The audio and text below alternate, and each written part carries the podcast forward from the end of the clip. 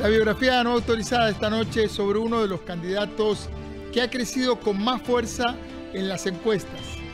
Heredero de la tradición política contestataria de José Merino del Río, dos veces diputado, con una gran performance legislativa y uno de los candidatos que en la elección del 2014 le metió un buen susto al resto de los candidatos favoritos.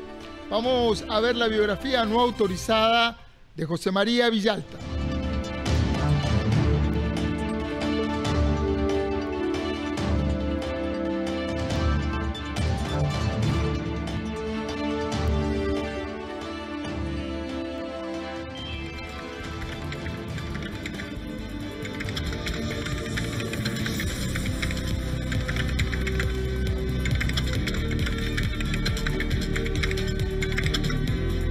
Hubo un momento en este país en que José María Villalta parecía ser el político favorito para gobernar Costa Rica.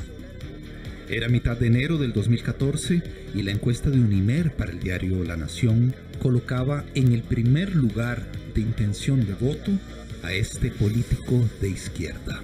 Aunque la estadística y su margen de error apuntaban a un empate técnico con el liberacionista Johnny Araya y el libertario Otto Guevara, el joven abogado de 36 años se colaba entre las opciones reales para la presidencia de la República y provocaba temores en los grupos empresariales. Villalta era candidato presidencial de Frente Amplio y diputado único de la bandera amarilla, condiciones que repite ahora ocho años después. El país buscaba entonces un primer gobierno fuera del bipartidismo y una parte de la población veía en él a un hombre aguerrido e inteligente, alejado de las estructuras tradicionales desgastadas, pero comprometido con la defensa de los beneficios del Estado. Otro sector, en cambio, veía en él el ascenso de la influencia bolivariana en Costa Rica, un político comunista, aliado de Venezuela, Cuba y Nicaragua, una amenaza que obligaba a actuar con rapidez. Círculos empresariales organizaron un grupo llamado Alianza por Costa Rica para evitar que se materializara en las urnas 15 días después la ventaja que mostraba la encuesta publicada por la Nación. Es una amenaza directa a nuestra actividad nuestros empleos y nuestro modelo democrático, decía la carta enviada a numerosas compañías por Tomás Dueñas, ex embajador en Washington y Unión Europea. Pedía a los colegas empresarios llevar el mensaje a los empleados y evitar a toda costa un triunfo de Villalta. Eso podía configurar un delito electoral, advirtió entonces el Tribunal Supremo de Elecciones. Era un miércoles a cuatro días de las elecciones, pero faltaba más. Ante la incertidumbre de muchos, el temor de algunos y la ilusión de otros, la nación decidió sorpresivamente no publicar ese día la última encuesta posible antes de la veda electoral. ¿Estaba aún Villalta en ventaja? ¿Había hecho efecto la campaña de miedo de los empresarios? Se reflejaba en la encuesta el ascenso que luego se comprobó alcanzó Luis Guillermo Solís como carta de centro, nunca se supo, porque el periódico decidió no publicar el estudio.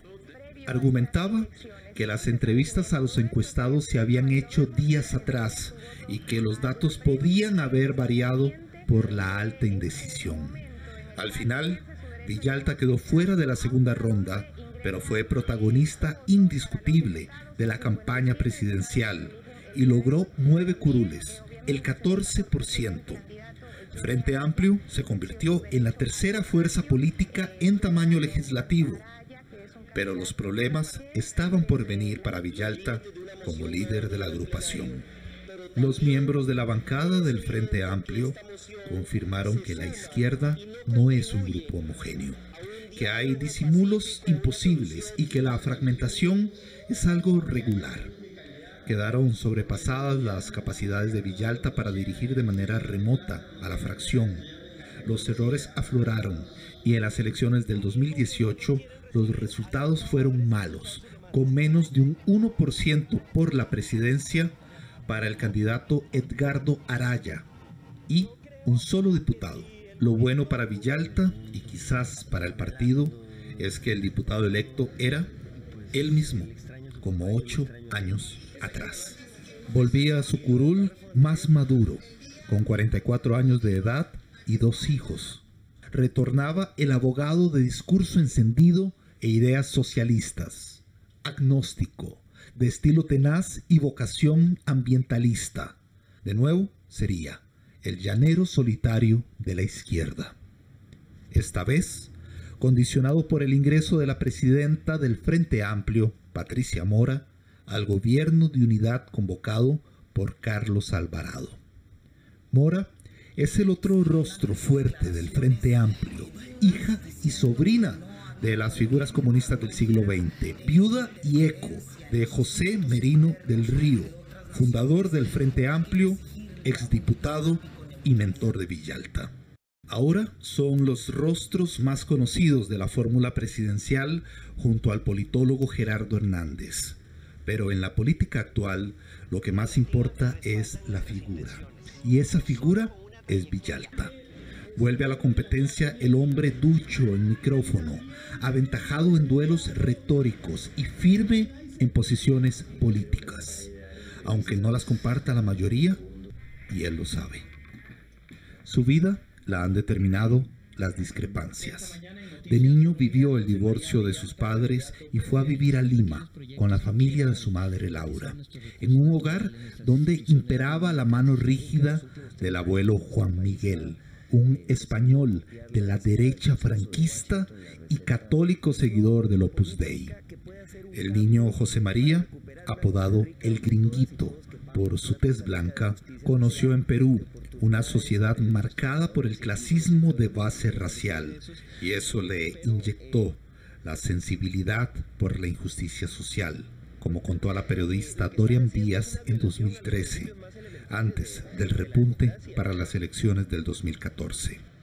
De adolescente volvió a Costa Rica y su avidez ya destacaba, como recuerdan compañeros suyos del Colegio Metodista, de donde salió por problemas de conducta. Y del Calasanz. Siempre iba de rebelde, pero fue la Universidad de Costa Rica la que determinó al político. Mezclaba sus estudios de guitarra con los cursos de derecho, la agenda de dirigente estudiantil y luego de miembro pleno del Consejo Universitario. Esto antes de ser profesor. El político Villalta no sería él sin la UCR. Participó en movimientos de protesta y se involucró con grupos ambientalistas. Fue uno de los líderes en la Universidad de Costa Rica en el rechazo al llamado Combo de Lice en el 2001. Y después nada lo separó del padrinazgo de Merino del Río hasta su muerte en el 2012.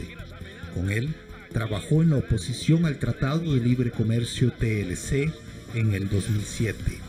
Fue su asesor estrella en la Asamblea Legislativa y su sucesor en la curul en el 2010. Lo ha hecho impecable, decía el mentor sobre su pupilo. Sus adversarios le reconocen virtudes de fondo y a veces de forma. Maneja las leyes, el micrófono, las manos inquietas que le carburan el discurso y los ojos que se abren como para escaparse de las gafas. Él reconoce ser obsesivo y pertinaz, pero se concede a sí mismo apertura al diálogo. De su última gestión de diputado resuena aquel páguele a la caja que le dirigió al gobierno, entre otras intervenciones, aunque también le abre espacio al humor. El cuestionamiento mayor se le hace a las capacidades suyas como líder, el que no fue de la fracción del 2014 al 2018 y el que pretende ser en el gobierno a partir del 2022, aunque hasta ahora se guarda cualquier nombre que podría acompañarle en un eventual gabinete. No estoy todavía autorizado para, para comprometerlos públicamente. También se le critica por la cercanía de figuras de su partido con otros gobiernos de izquierda latinoamericana y por el realismo económico de las propuestas sociales dependientes de un Estado grande. Se presenta ahora como un pretendiente del electorado socialdemócrata desilusionado por el Partido Liberación Nacional y el Partido Acción Ciudadana, partidos a los que hace unos años llamó la derecha que roba y la que deja robar. Ahora condena el autoritarismo del gobierno de Daniel Ortega y enfatiza la vía democrática por encima de los postulados de la izquierda clásica. Muestra un rostro más amable y se intenta pegar al lema Hay esperanza, sabiendo que impera un clima político sombrío, que la ideología es solo una parte del juego y que el deterioro del PAC le abre al menos una puerta hacia un grupo grande de la población, pero que aún es pronto.